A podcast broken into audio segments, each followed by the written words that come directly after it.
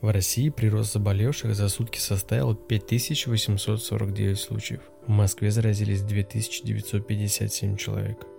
Тревожная сводка по коронавирусу. В России уже почти 69 тысяч зараженных.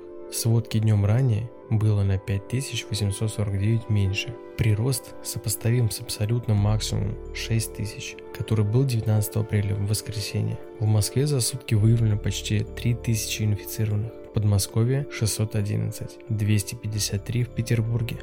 Регионы, как уже заметно, отстают от столицы на 2-3 недели.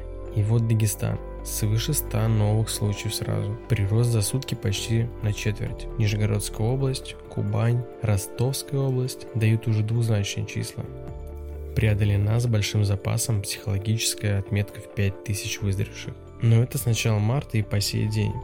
А, повторю, только за минувшие сутки COVID-19 выявлен почти у 6 тысяч человек. Кривая, пусть и с некоторыми спадами, но в целом ровно продолжает движение вверх.